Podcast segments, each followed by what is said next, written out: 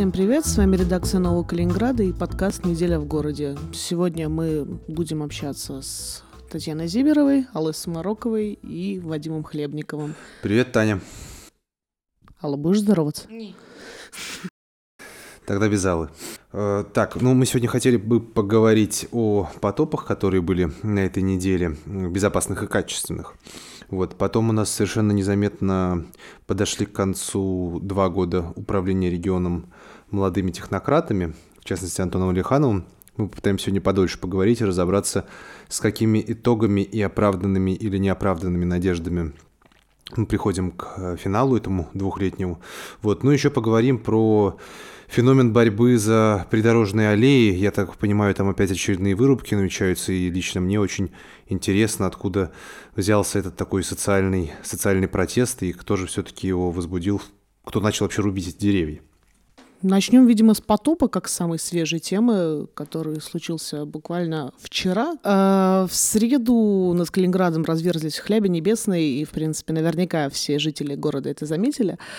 И так получилось, что вместе со многими улицами, которые обычно уходят под воду, ушли под воду улицы буквально вот в этом или в прошлом году отремонтированные по программе «Безопасные качественные дороги», что, естественно, тут же вызвало огромное количество шуток в социальных сетях и огромное количество обсценной лексики от автомобилистов, которые вынуждены были вылавливать свои номера, ну и вообще пробираться через эти потоки воды огромные. Любопытно, что э, мэрия города сначала долгое время соображала, что сказать, Потом сказали, что, конечно же, во всем виноват поднявшийся уровень воды в Приголе, из-за которого... Погода, то есть, виновата. Погода, конечно. То есть поднялся уровень воды в Приголе, и э, ливневая канализация начала работать, ну, почти в обратную сторону. То есть сливы оказались ниже уровня воды. Ну и, конечно, виновата осень, потому что ливневки засорились листьями, и вода, не, соответственно, не могла туда уходить. Ну, еще там виноваты были подрядчики, которые, разумеется, ремонтируют дороги не так, как нравится а, городским властям, и, разумеется, тут же возникла а, еще такая отмазка, что, ну, дороги, мол, не все еще приняты, и все это, конечно же, будет а, устраняться каким-то образом на этом этапе приемки работ, что, конечно, вызывает некоторые а, сомнения. Ну, интересно было, конечно, высказывание а, Олега Кутина, который у нас новый начальник транспортного цеха, сказавший, что ну вот да, такая беда есть, мы тут подумали, и глава города поручил, а давайте-ка мы приведем в порядок ливневую канализацию. Неожиданно. Да, неожиданно. То есть город, где, в принципе, постоянно а, в межсезонье вот подобное происходит, и тут городским властям впервые, что ли, пришла идея, что хорошо бы привести в порядок ливневую канализацию. Тут э, по поводу подрядчиков еще кто-то мне тут с хохотом рассказывал, не помню кто на днях, как э, одну из очередных этих дорог свежеотремонтированных закатали в асфальт вместе с ливневками. Значит, приехали там городские власти, устроили всем э, большую головомойку, и, значит, потом кто-то проезжал мимо и видел, как рабочие лопатами выковыривали асфальт из этих ливневок. Ну, в принципе, вот так вот примерно дороги-то и ремонтируются. Безопасно и качественно. А, подожди, а они знали, где были эти ливневки, или их искали как-то с миноискателями, там, с чем-то? Да, я не знаю, я не знаю. Но факт в том, что вот, э, видимо, закатали не целиком, что-то там, какой-то просвет оставили, по которому можно было понять, что там как-то была ливневка. Ну, по поводу калининградских ливневок, конечно, главная шутка этого дня была это отсылка к намерениям городских властей как раз-таки замени, э, заменить ливневые колодцы. Не так давно э, сказали, что проблема с тем, что вода не уходит из-за того, что у нас, значит, колодцы неправильной формы. Они немецкие, прямоугольные, а должны быть Русские. круглые. И Да, должны быть круглые. русские и круглые, то есть, и тогда все будет хорошо. Естественно, тут же основная волна шуток пошла на тему того, что если прямоугольные ливневки заменить на круглые ливневки, то вода немедленно уйдет. А так это все германизаторство и беда. На самом деле, по-хорошему, вот если уже так э, более или менее без шуток оценивать э, саму программу безопасной и качественной дороги, понятно, что это такая парадно-выходная программа, которая, значит, э, призвана там за определенное бюджетное влияние, да, здесь снизить какой-то уровень напряженности. Вот мы э, делаем все, чтобы избавиться от э, главной русской беды. Насколько я понимаю, Вадим, там не такой прям большой объем федерального финансирования, да, под это выделен? Там? Ну да, на самом деле там ежегодно они выделяли 17 и, по-моему, 18 год по 625 миллионов рублей федерация дает, и 625 миллионов рублей дает, соответственно, регион. То есть 50 на 50. Э, там в чем была хитрость? Э, опять же, плавно переходя, собственно, к теме великих достижений молодых технократов, они, значит, рассказывали о том, что вот мы вошли в эту программу, у нас город не 500-тысячный, но мы так в нее вошли с таким вообще вот огромным жизненным напряжением. Вот, если посмотреть э, эту программу «Безопасные и качественные дороги», там на самом деле есть несколько городов, которые, городов-участников, в которых э, живет меньше 500 тысяч человек. Но шутка в том, что там в программе написано, что агломерация должна быть более 500 тысяч человек. Агломерация в Калининградской области, это мы прибавляем к Калининграду. Примерно Калининградская область. Ну, половину, что, за, да. западную часть. Но я вот в Вики, ну, Википедии написано, что это 700 которые, тысяч. Да, да, да. 700 Люди едут человек, на работу и с работы. И входили мы в эту программу со свистом. Я говорю, почти 40, 40 э, регионов вот в ней сейчас участвуют, и э, денег там довольно много. Проект э, в 2016 году, по-моему, был запущен, придуман в 2017 он начался, понятно, политический, то есть э, людям нужно что-то такое давать. И его э, концепция состоит в том, чтобы в центрах агломераций парадно ремонтировать центральные дороги. И чтобы потом там стояли парадные желтые таблички, отремонтированные да, по программе «Безопасное качество». Я удивляюсь, что они там праздник с казаками на каждом отремонтированном объекте проекте не устраивает, правда, вот э, удивительно. Нет, туда нужно просто катера пустить, чтобы они вот проплывали мимо этих табличек, торжественные пионеры стояли там, отдавали пионерский салют. Ну и, честно говоря, я с трудом все представляю, как можно было Калининград не включить в эту программу, там, включив в нее основные там крупнейшие, ну, как крупнейшие города. Там, я говорю, города есть, которые меньше 500 тысяч населения, типа Калининграда. Вот, потому что в Калининграде, как мы помним по откровениям бывшего мэра Ярошука. Деньги за три последние года, когда дороги должны были ремонтироваться, были, в общем, вложены э, в остров Октябрьский, на котором сейчас ничего толком не происходит. Э, да, так вот, с этой программой безопасной и качественной дороги, она, в общем-то, не в камне высечена, она трансформируется. И, в принципе, по большому счету, наши региональные власти, раз уж они на такой прям короткой ноге, с федеральным правительством и способны влиять э, каким-то образом, там включать э, ремонт тротуаров, потому что раньше не было даже этого, то есть там вообще были очень странные истории. Ну и система ливневой канализации, в принципе, да, возможно, необходимо было бы каким-то образом об этом тоже думать, потому что дороги это не просто затапливает э, гидроудары и потерянные номера, но это же и дороги разрушает. Этот ремонт, сколько он простоит вот при, при таком раскладе? Ну, сложно сказать. Меня, честно говоря, больше всего смешат в, в этой истории эти огромные таблички. Э, на самом деле просто да, да, э, отремонтировали да. дороги. Вот, вот чтобы все знали, что власть в городе и в стране есть. Это напоминает, помните, программа капремонта была, когда он тоже на этих домах вешались таблички «Отремонтировано по инициативе губернатора Калининградской области Николая Цуканова». И дома эти очень быстро приходили не в очень хорошее состояние, и вот стоит такой потрепанный дом, с него там свисают какие-то вот эти вот куски утеплителя, и гордая табличка висит «Отремонтировано по региональной программе».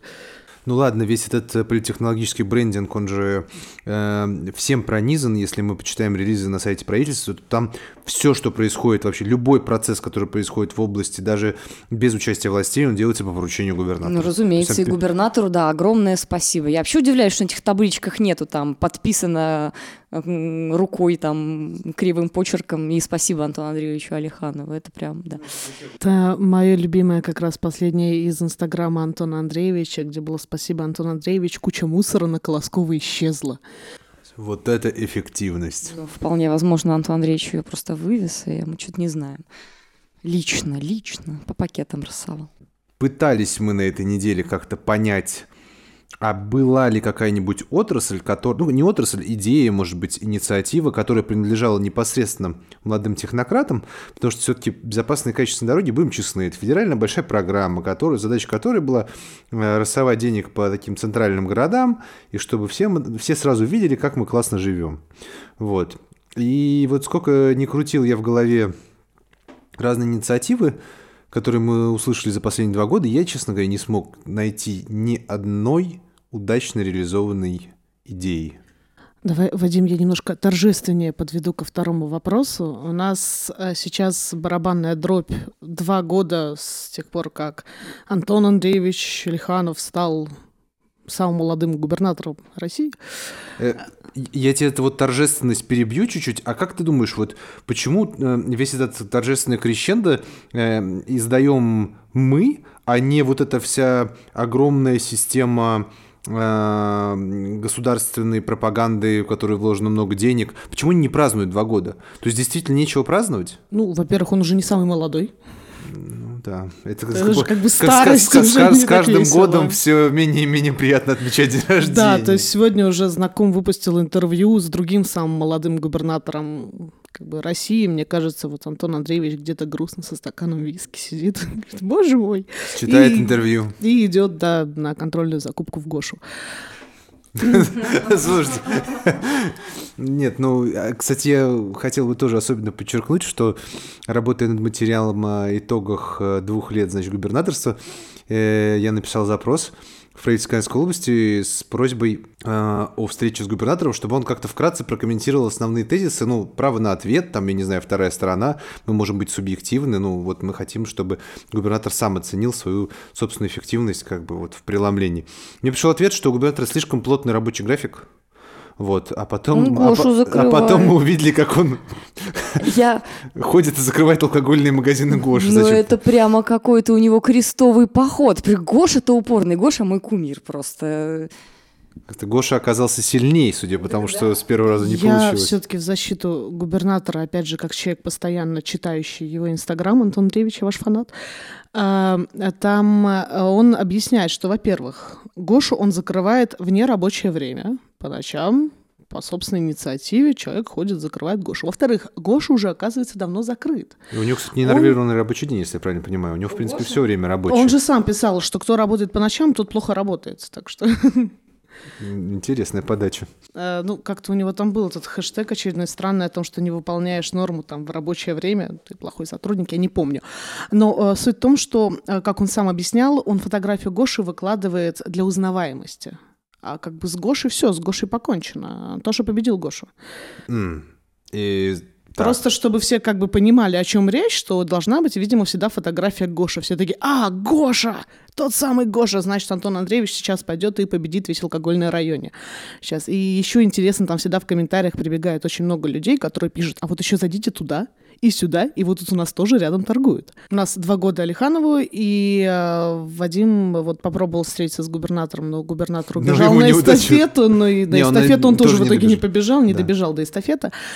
А, и мы решили подвести итоги его двухлетнего правления, какие-то промежуточные, ну, видимо, без его непосредственного участия. Благо информации хватает. Вот, Вадим, расскажи, что начали делать э, молодые технократы, которые в процессе где-то перестали быть и молодыми технократами, и чем это, собственно, на данный момент закончилось?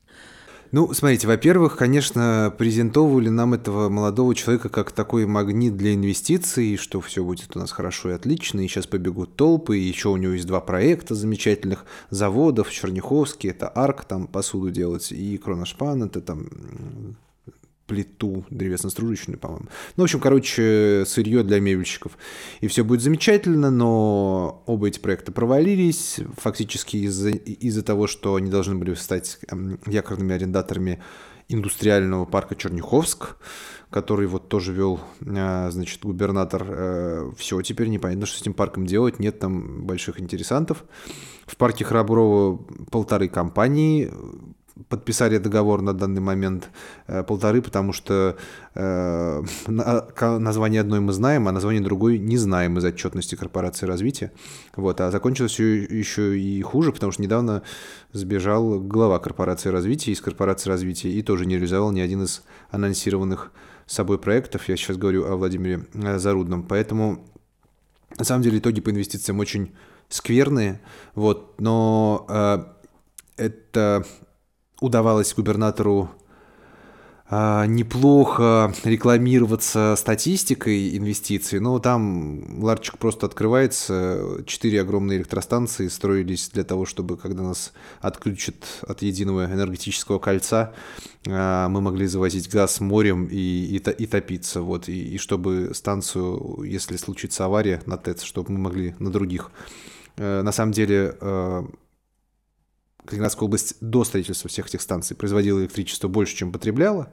Вот, и поэтому э, эти инвестиции являются сугубо политическими. Ну да, есть вопрос энергетической безопасности, но это тоже политический вопрос, потому что технически, если бы у нас были хорошие отношения с соседями, и у нас встало бы, например, ТЭЦ, там один энергоблок, то на ремонт, например, то мы могли бы перетоками закупать через Литву. А так они просто отсоединятся, и все. Так что э, статистика вводит в заблуждение, а с большими красивыми проектами э, вообще проблемы. И, и вот нужно отметить, что сельское хозяйство хорошо росло, но, в смысле, инвестиции в него, но инвестиции в него росли задолго до Алиханова, и росли они по совершенно не связанных с ним причинам. Одна из них – это уникально низкие ставки, под которые может кредитоваться сельское хозяйство, это 5%. И вторая Причина это контрсанкции, то есть это рынок, который полностью, а, полностью защищен от конкуренции с зарубежными товарами. Это такой, знаете, оазис, в который э, реально выгодно сейчас вкладывать деньги, и деньги туда тащат э, с опережающим, в общем, скоростями. Так, вот смотри, эм, как бы как человек, допустим, представим, что человек сторонний, я открываю ну, сайт областного правительства или какие-то новостные сайты, которые постоянно транслируют повестку областного правительства или Инстаграм Антона Андреевича, и вижу, что он постоянно с кем-то встречается, постоянно они что-то подписывают, и все время там инвестиции текут, текут рекой, или посмотреть вот а, того же там Олега Скворцова из корпорации развития, вот вроде там что-то все время шевелится, какие-то большие сильные инвесторы заходят, что-то там постоянно происходит с BMW, какой-то непонятный кипиш, и, а ты говоришь, что у нас нет инвестиций. С BMW ничего не происходит. BMW, да, это должен быть огромный завод был быть. Вот. Э, BMW обещает, и я думаю, еще столько же лет будет обещать построить этот завод, потому что сейчас она может завозить машины через сборку на Калининградском автоторе на российский рынок совершенно спокойно. Вот. Э, есть большой крестовый поход Минпромторга, откуда выходил Антон Алиханов э, на Автотор, и они хотят разомкнуть связку BMW и Автотора, чтобы, чтобы BMW построила на площадке правительства свой завод. Ну, BMW как бы вроде бы согласилась и впряглась, но она говорит, что, ой, вы знаете, еще так долго мы будем вот переговоры вести. Ну, не хотят люди строить завод. Это рискованно, а у них сейчас все и дорого. А у них сейчас все безрисково и через Автотор. Поэтому я думаю, что у нас еще много времени наблюдать встречи приезжающих менеджеров с BMW, э, губернаторов, Алиханов это будет или его последователи, которые с напряженными лицами будут удовлетворенно констатировать успех в переговорах.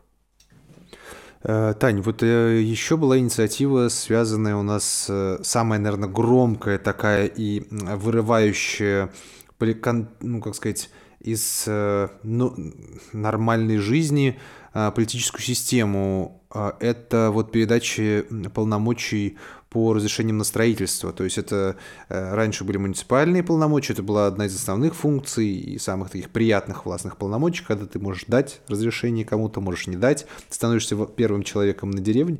Вот. А они их передали на областной уровень под массой странных предлогов, и что из всего этого получилось? Ну, это называют одной из первых самостоятельных реформ Алиханова, хотя на самом деле это не то чтобы очень самостоятельная реформа, потому что говорят, что начал это все еще Николай Цуканов. А Алиханов просто довел уже до итога. Ну Но... и в других регионах, я так понимаю, тоже такие вещи консолидации власти в руках э, региона происходили. Ну, в принципе, это, я думаю, просто на фоне, э, в общем-то, обесценивания местных властей происходит. То есть убирают выборы мэра и, в принципе, забирают все полномочия у местных властей и все сосредотачивают Потому что могут могут.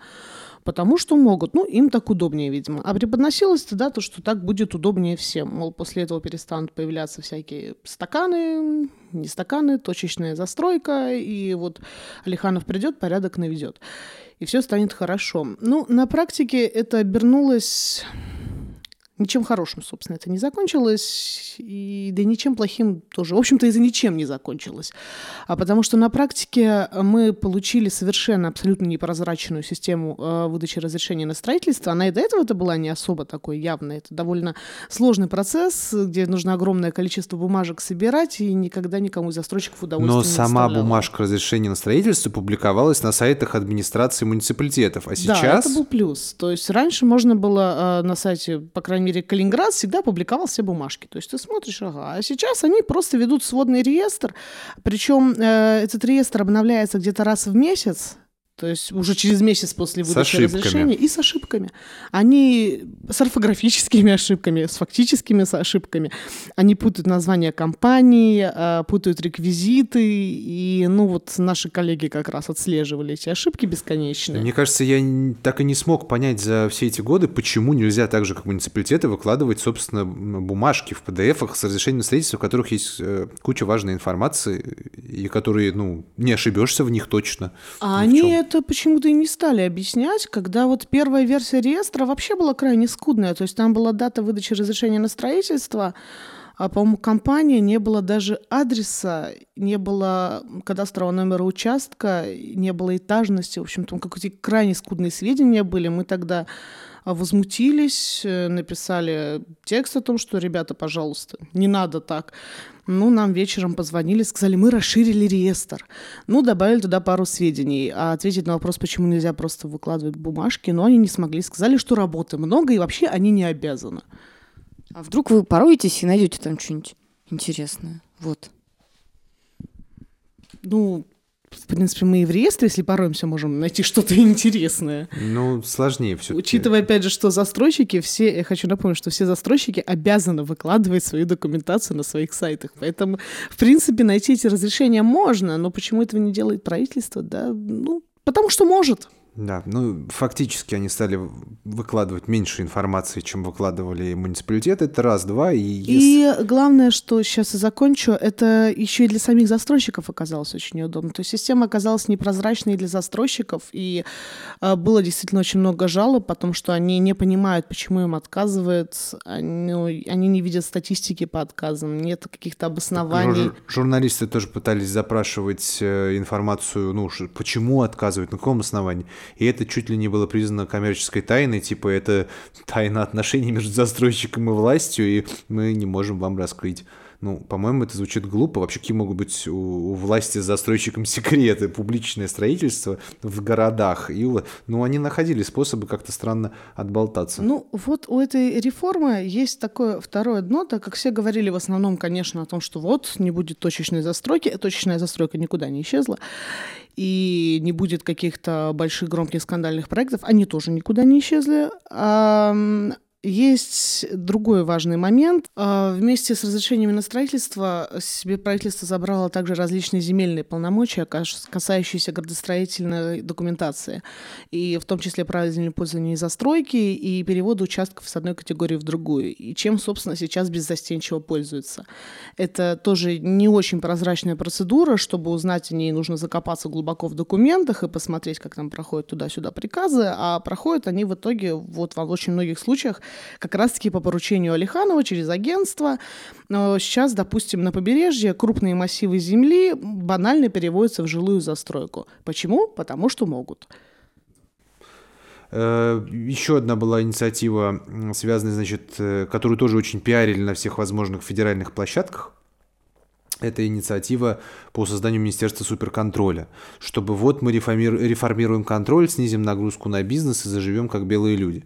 Да, э, мне сразу показалось это странным, когда суперконтролером назначили женщину, которая и до этого была, в общем, ну, может, не супер, но главным контролером, которая наконтролировала, в общем, непостроенный газопро... самый дорогой в области газопровод, э, значит, в Балтийск. Балтийск сидит без да, газа. мы как-то про историю с концессиями забыли. Да, Это да. тоже хороший проект был. Да, и с концессиями все провалилось. Но это не, не к контролю, естественно.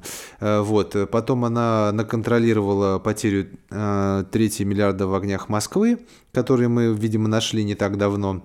Вот цикл там замкнулся э, в сторону семьи одного бывшего чиновника. Вот. Никто не смог эти деньги найти, а журналисты почему смогли. Вот. И, и э, вот эту женщину назначили, значит, на весь этот суперконтроль. Сразу было как-то странно. Вот. В результате, в общем, странные ожидания оправдались. Если создается Министерство суперконтроля, то оно, должно обеспечить себе какой-то огромный фронт суперпроблем. Оно и начало изобретать проблемы, искать их, и, в общем, количество проверок а, увеличилось в два раза в первом полугодии 18 к первому полугодию 17 а внеплановых проверок, с которыми якобы надо бороться, увеличилось больше, чем в два раза. Удивительная ситуация. Вот. Потом она еще пыталась э, разоблачать э, мэрию, которая якобы там спрятала 300 миллионов рублей долгов по аренде. Оказалось, что просто как-то не очень поняли, какие именно данные им предоставили. Вот.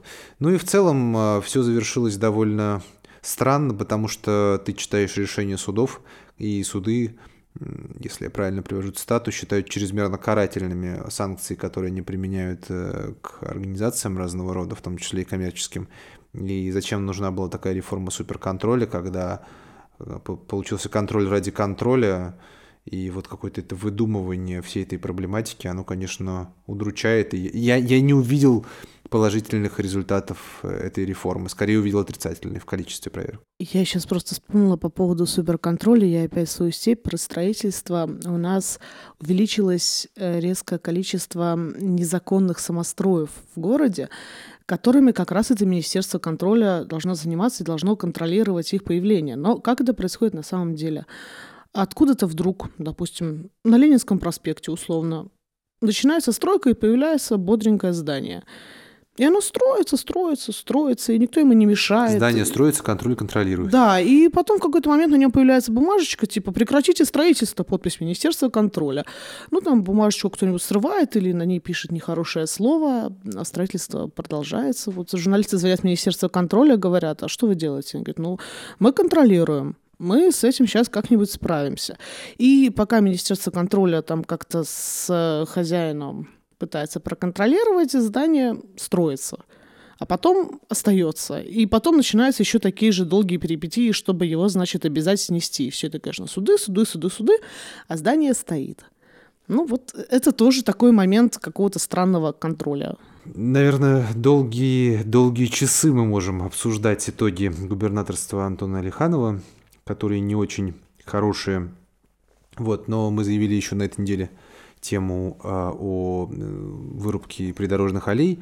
Алла, ты вот этим вопросом занималась. Расскажи в двух э, словах проблематику. Да, тут тоже же к вопросу о суперконтроле, потому что это же э, недавно смеялись все социальные сети.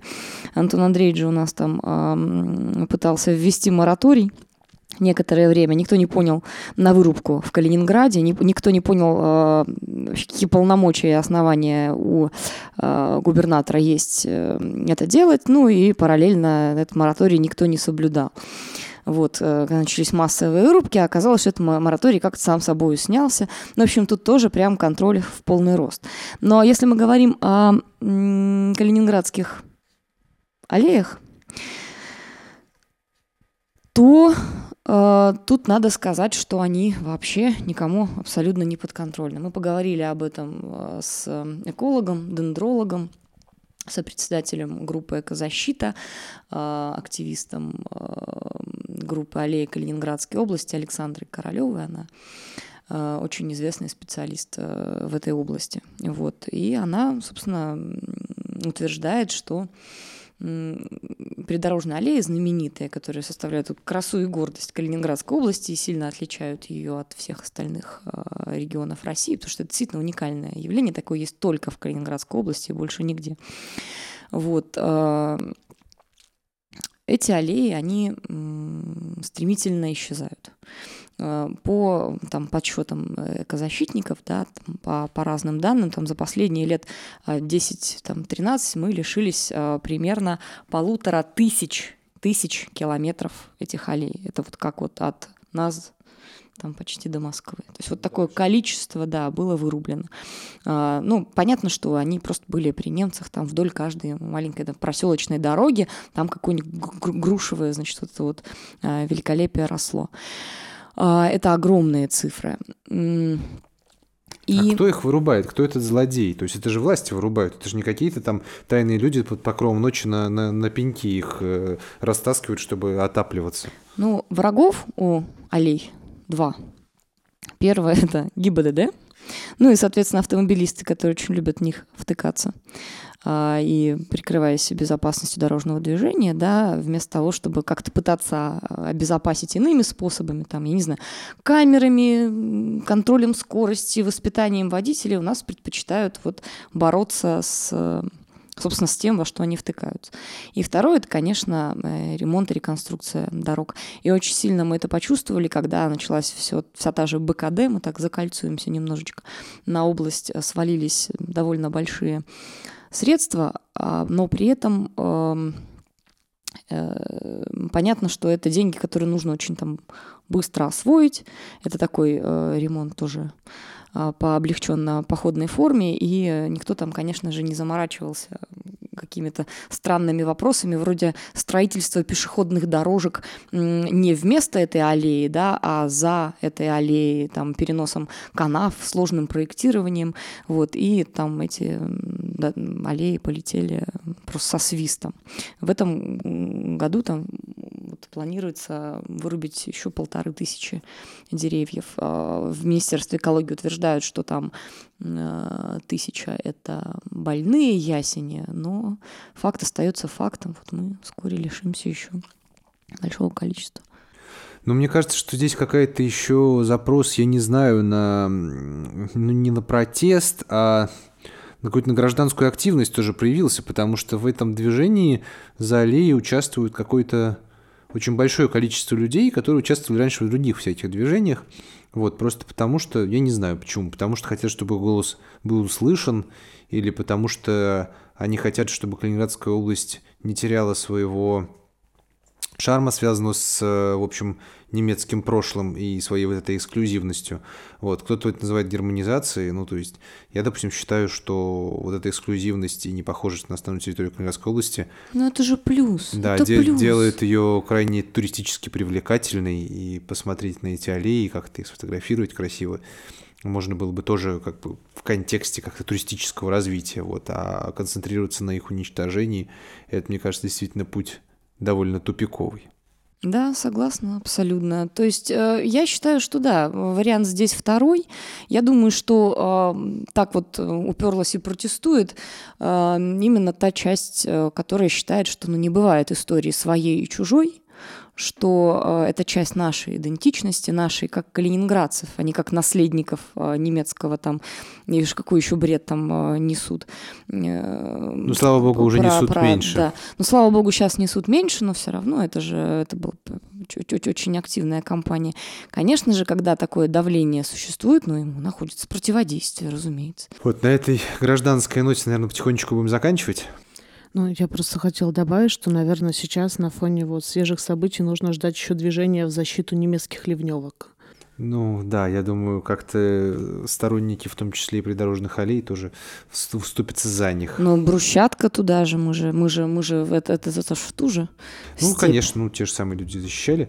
В общем, э, спасибо всем, кто нас слушал сегодня. Всем пока.